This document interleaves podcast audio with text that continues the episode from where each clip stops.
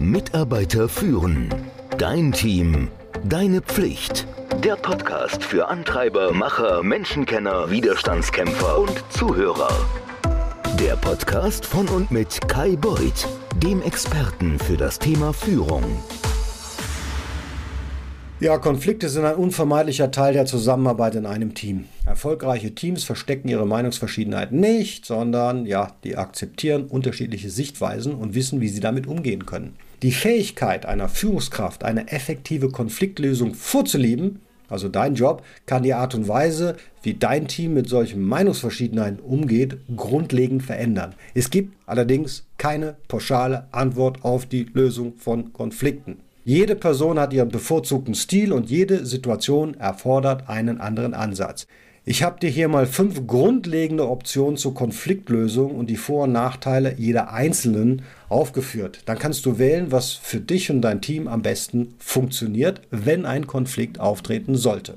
Das erste ist, die andere Person gewinnen lassen. Ja, hast du dich schon mal dabei ertappt, dass du deinen Willen durchsetzen musst, egal wie wichtig denn eigentlich der Grund ist? Oder vielleicht geht es dir wie mir und du findest, dass sich ein Streit oder eine Meinungsverschiedenheit oft nicht lohnt.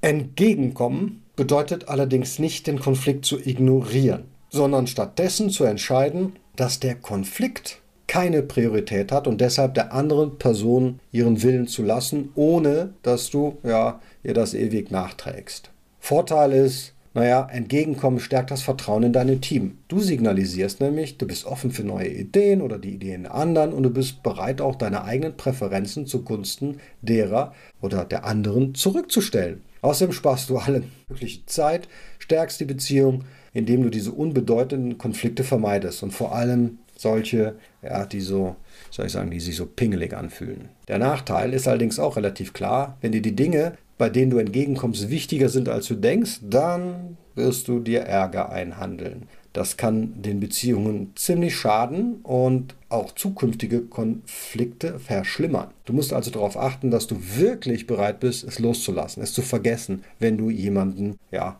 einfach seinen Willen lässt. Außerdem solltest du das niemals natürlich bei großen, wichtigen Themen machen, die sich wesentlich auswirken können auf alles Mögliche. Dann nennt man das nämlich Ausweichen und nicht Entgegenkommen.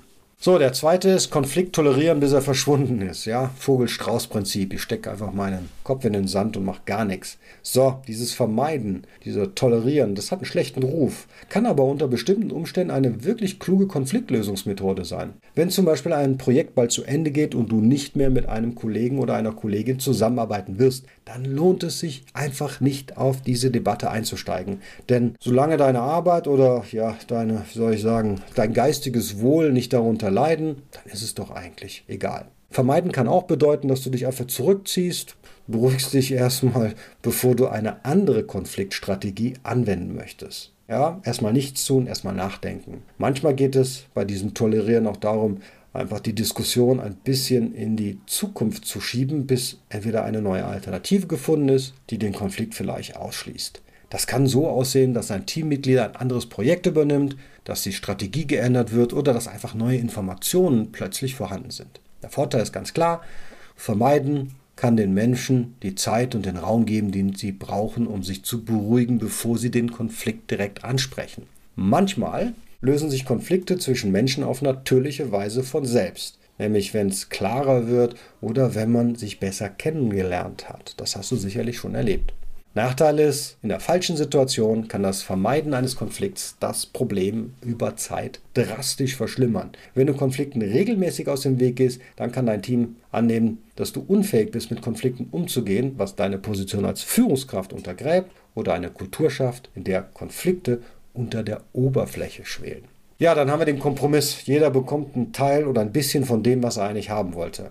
Weiß nicht, als Kinder wurden wir oft dazu ermutigt, Kompromisse zu schließen. Das ist meist ein Ansatz, bei dem beide Parteien unglücklich sind. Wer Kinder hat, mehr als eins, der weiß das. Entweder müssen beide etwas aufgeben, um sich in der Mitte zu treffen, oder die Ideen werden verwässert und verlieren dadurch an Durchschlagskraft. Das hast du sicherlich schon überlegt, wenn es ums Budget geht, ja? So, da haben wir das Budget, das muss aufgeteilt werden und damit man nicht in Streit ausbricht, dann wird es einfach fair in Anführungszeichen verteilt. Was bedeutet, alle einzelnen Bemühungen, alle Budgets von allen sind unterfinanziert und können dann in der Gesamtheit einfach nichts mehr bringen. Ein Kompromiss funktioniert in solchen Situationen einfach nicht. Was ist der Vorteil? Naja, es ist nützlich, wenn die Zeit knapp ist, du schnell eine Lösung finden musst und in diesen Fällen die Schnelligkeit einer guten Lösung vorzuziehen ist, als die, ja, die Gefühle der Einzelnen oder die Auswirkungen auf die Entscheidung. Nachteil, ganz klar, Kompromisse lassen in der Regel alle Parteien unzufrieden zurück, wirklich. Und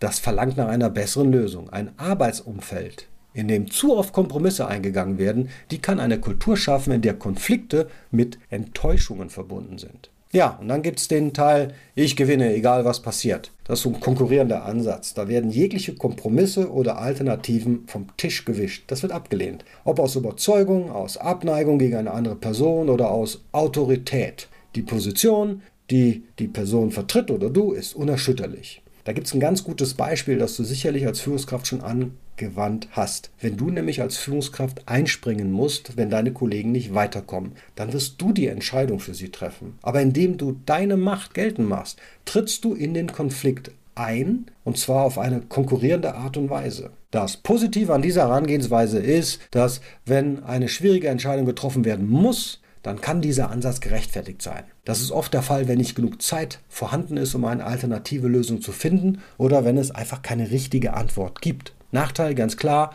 wenn das in jeder Situation angewandt wird, dann fühlt sich dein Team schikaniert, ungehört, frustriert. Und deshalb sollte dieser Ansatz nur mit Vorsicht angewandt werden. Wenn jemand diese Herangehensweise aus dem Bedürfnis heraus Recht zu haben anwendet, wird das verständlicherweise viel Unmut in deinem Team hervorrufen und die ansonsten gesunde Beziehung belasten. Und dann gibt es die Zusammenarbeit, die Kooperation, die Kollaboration. Win-Win. Zusammenarbeit bedeutet, sich die Zeit zu nehmen, um genau diese Win-Win-Lösung für diesen Konflikt zu finden, bei der alle Beteiligten ein gutes Gefühl haben. Bei diesem Ansatz nehmen sich alle Beteiligten die Zeit, die Position jedes Einzelnen zu verstehen und ja, herauszufinden, was denn die beste Lösung sein könnte und somit den Bedürfnissen aller gerecht zu werden. Ganz klarer Vorteil, die Beziehungen zwischen den Beteiligten werden stärker, die Lösung ist effektiver, wenn alle das Gefühl haben, dass sie gehört und ihre Bedürfnisse berücksichtigt werden. Nachteil, ganz klarer Fall, super zeitaufwendig, erfordert die Zustimmung aller Beteiligten. Außerdem wird oft ja, ein erfahrener Moderator benötigt, der dabei helfen kann, Annahmen aufzudecken und Emotionen zu steuern. Auch wenn es den Anschein hat, dass Führungskräfte immer einen kooperativen Ansatz anstreben sollten, der ist nicht immer gerechtfertigt.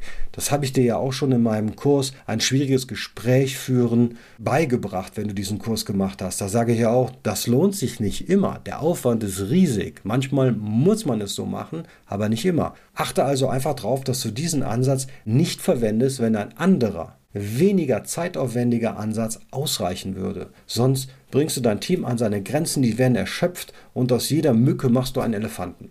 Diese fünf verschiedenen Konfliktlösungsansätze zu verstehen, das kann für dein Team enorm hilfreich sein. Besprech doch einfach mit deinen Kollegen, mit deinem Team, wie sie am besten mit Konflikten umgehen, die im Büro häufig vorkommen. Macht ein Brainstorming. Welcher Stil macht in der jeweiligen Situation am meisten Sinn? Und wenn sich alle einig sind, was zu tun ist, wenn ein Konflikt auftaucht, dann wird dein Team effizienter damit umgehen.